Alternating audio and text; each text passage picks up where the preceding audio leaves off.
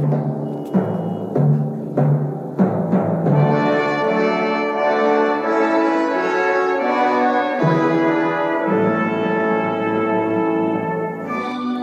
es domingo, Día del Señor y segundo del mes de octubre de 2020. La lectura del Evangelio según San Mateo 22. Jesús se puso a hablarles otra vez por medio de parábolas. Les dijo, el reino de los cielos puede compararse a un rey que hizo un banquete para la boda de su hijo. Envió a sus criados a llamar los invitados, pero estos no quisieron acudir volvió a enviar más criados, encargándoles, decid a los invitados que ya tengo preparado el banquete. He hecho matar mis novillos y reses cebadas, y todo está preparado, que vengan a la boda. Pero los invitados no hicieron caso. Uno se fue a sus tierras, otros a sus negocios, y otros echaron mano a los criados del rey y los maltrataron hasta matarlos. Entonces el rey, lleno de ira, ordenó a sus soldados que mataran a aquellos asesinos y quemaran a su pueblo. Luego dijo a sus criados, todo está preparado para la boda, pero aquellos invitados no merecían venir. Vayan pues por las calles principales e invitad a la boda cuantos encontréis. Los criados salieron a las calles y reunieron a todos los que encontraron, malos y buenos, y así la sala del banquete se llenó de convidados.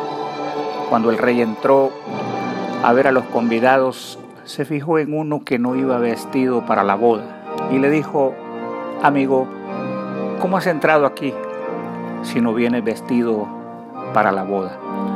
Pero el otro se quedó callado. Entonces el rey dijo a los que atendían las mesas, atadlo de pies y manos y arrojadlo fuera a la oscuridad. Allí llorará y le rechinarán los dientes, porque muchos son llamados, pero pocos escogidos. Esta es la palabra de Dios. Jesús, las bodas y el extraño.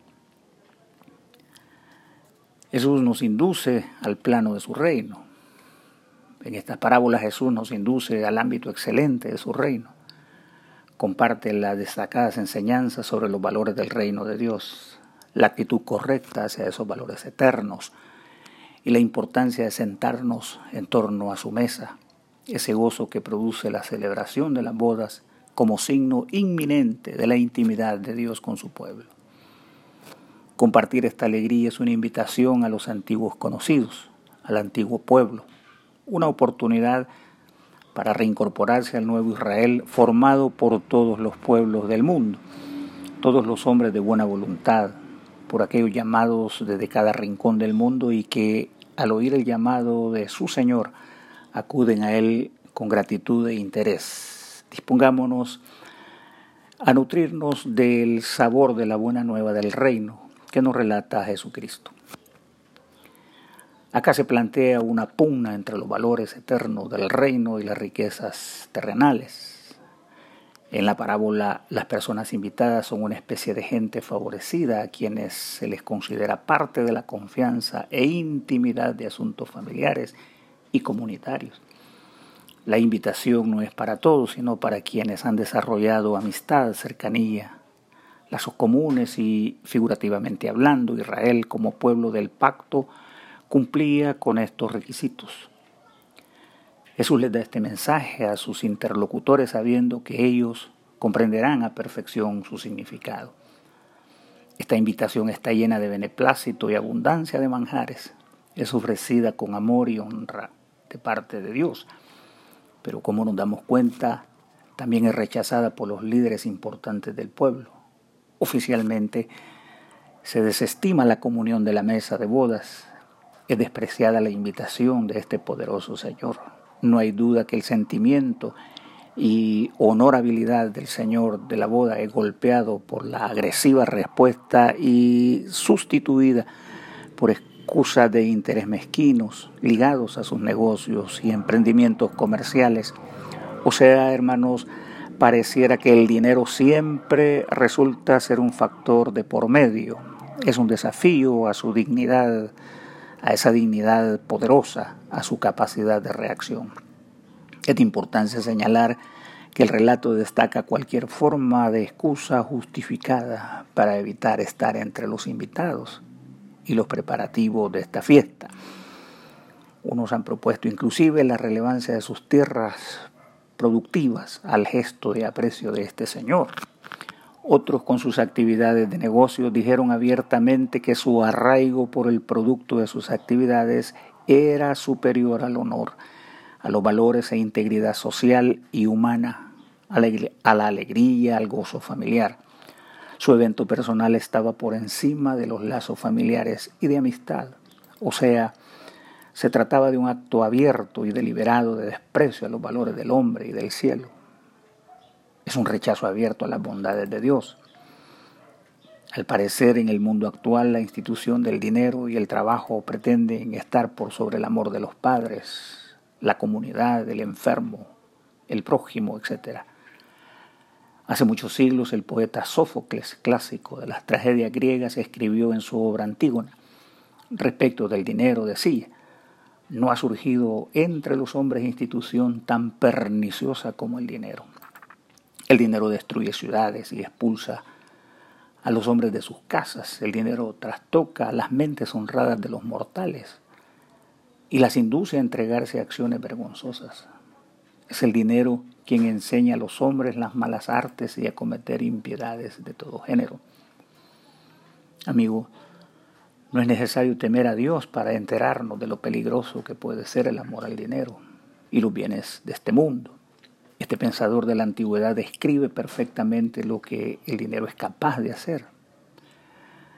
A las actuales generaciones resulta necesario reconocer el peligro de las riquezas en cualquier forma, sobre el tremendo poder que ejerce sobre la humanidad el amor por las cosas pasajeras a quienes se dedican a la acumulación irracional de fortunas, los que ensanchan sus graneros y se dicen, reposa alma mía porque habéis acumulado muchos bienes. Pero a la vez, muchos prefieren ignorar que el destino certero de sus almas es cercada por la muerte, enemigo común de todos, y que nos acecha en el momento más inesperado, no dando anuncio de su llegada. Jesús ha sido claro en otras ocasiones ¿De qué le vale al hombre ganar el mundo si pierde su alma? ¿Qué es la dignidad nupcial o justicia de Cristo? Que es otro elemento eh, reseñado en el texto. En el cierre de la exposición Jesús refiere lo que muchos conocen como la dignidad nupcial o traje de bodas. Ha hecho una invitación abierta. Todos pueden entrar, hay casa abierta, pero debes merecerlo hay un distintivo imperativo que identifica y justifica tu estadía y permanencia en el gozo de tu Señor, en su reino. Se trata de la justicia de Cristo. Nadie debe de estar allí por sus méritos propios. No se trata de buenos y malos, de llamados o rechazados, de convocados o ignorados. Se trata de estar allí con hambre y sed de ser saciados, de mantener la voluntariedad a pesar de las luchas y heridas recibidas. Tener ropajes de dignidad nupcial es apoyarse en los méritos del Señor de la casa que los invitó y no en el merecimiento de tu honorabilidad propia. Estar en la boda significa que no merecemos más que los otros presentes, que no hemos llegado ahí porque tenemos el estatus similar a quien nos invitó. Estamos ahí porque fuimos llamados por el Señor. Somos sus invitados y todo lo que hay ahí es para nosotros. Él pagó por cada onza de nuestro beneficio y gozo. La música está pagada, las viandas ya fueron canceladas. Nuestra dignidad es la dignidad de Dios. Nunca llegamos ahí para juzgar, criticar, desestimar las bondades del Señor. Esto jamás lo tolerará el Señor ya se, eh, ha sido suficiente con el desprecio de los que le rechazaron con descaro. Esa misma dignidad sigue estando abierta, dispuesta a la mano de los pobres de espíritu, de los que tienen hambre y sed, de los que anhelan su paz, a quienes se refugian en su esperanza, de los limpios de corazón, de todo aquel que oye su voz y acude a su casa donde hay plenitud de alegría y salvación. Pablo hace una exposición inmejorable sobre el vestido de la dignidad del cristiano. Destaca los valores esenciales del reino que protegen a los justos, cuya armas no son carnales o del mundo, sino poderosas en Dios para contrarrestar las fortalezas del mal. Dice, por tanto, tomad la armadura del Señor, para que podáis resistir en el día malo. Y habiendo acabado todo, estar firmes, estad pues firmes ceñidos los lomos con la verdad, vestidos con la coraza de justicia, calzados con los pies, con el apresto del Evangelio de la paz. Sobre todo tomad el escudo de la fe, con que podáis apagar todos los dardos de fuego del maligno y tomad el yelmo de la salvación, la espada del Espíritu, que es la palabra de Dios, orando en todo tiempo con toda oración y súplica en el Espíritu y velando en ello con toda perseverancia y súplica por todos los santos. Es extraño sin ropaje de dignidad, no puede ni debe estar en ese lugar, porque el valor y mérito ha sido pagado con su mejor distinción por parte de Dios porque sus intereses mostrados no son justos, porque están ausentes de sencillez, busca lo propio, busca beneficiarse entre los humildes y redimidos. Por ello el amo de la casa le sentencia a ser desalojado y no gozar de la comunión de la inmensa familia de Dios. Ahí dicen unas líneas de un poema titulado Sobre algo de lo que debemos ser debemos ser bastante generosos como para compartir nuestros placeres, bastante veraces como para cumplir con nuestra palabra, bastante valientes como para hacer lo bueno sin tener o sin temer a la censura y el ridículo, bastante honorables como para hacer a otros como quisiéramos que se nos hiciese, bastante sinceros como para admitir un defecto. Bastante inteligentes como para apreciar la belleza de la naturaleza, bastante humanos como para ser bondadosos con los animales, bastante caritativos como para ayudar a un semejante en dificultades, bastante agradecidos hermanos como para darnos completamente sin reservas, diciendo te serviré donde quiera y haciendo cualquier cosa para el Hijo de Dios y los hijos de los hombres. En conclusión, hace muchos años San Francisco de Asís dijo, no es oro todo lo que reluce. Y hay que poner en juego dos cualidades que debemos mostrar, la listeza y la decisión. En relación a esto hay una cantidad de antivalores los cuales riñen con los valores fundamentales y eternos. Por ejemplo, el consumismo, las drogas, el placer físico, la violencia, la fama, el dinero, los negocios ilícitos. Esto muy desproporcionado es a los deseos de Dios Todopoderoso, quien desde un inicio deseó lo mejor a su creación entera. Las bodas poseen el acento figurado del gozo, la esperanza, la reproducción humana, la alegría, la celebración comunitaria la alegría de encontrarnos entre hermanos y unirnos en comunión con ellos y con Dios. En segundo lugar, el hombre es un ser bastante contradictorio, muy a pesar que tiene interés en lo infinito, en lo que está más allá de su mirada. Contrariamente se entrega a las respuestas de lo inmediato. Busca en sus ojos materiales. Estamos limitados por lo terrenal, pero a la vez desestima los valores eternos y espirituales provenientes de Dios, que es dador de la vida y la salvación. Esto le impide a menudo vivir de manera plena, profunda.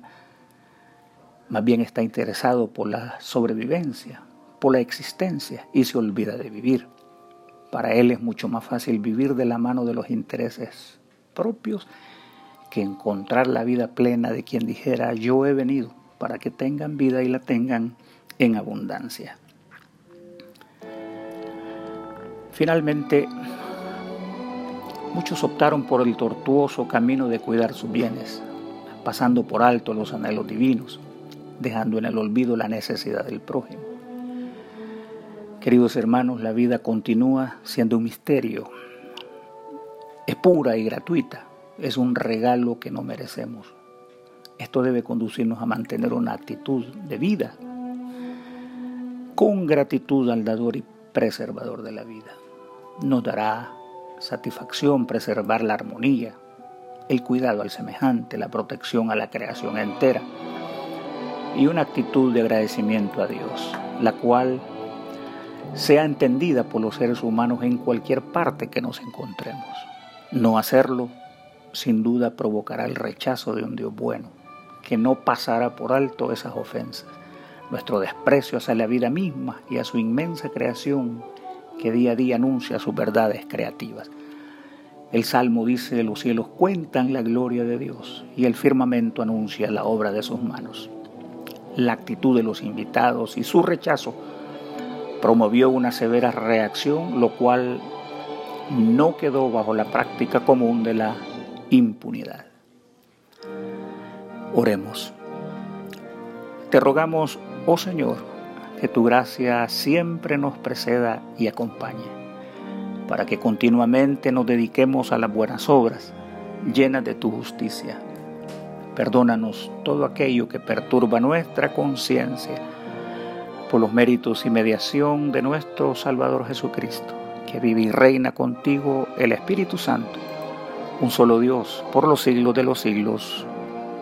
Amén. Y que el Señor les bendiga y les guarde. El Señor haga resplandecer su rostro sobre ustedes y les sea propicio.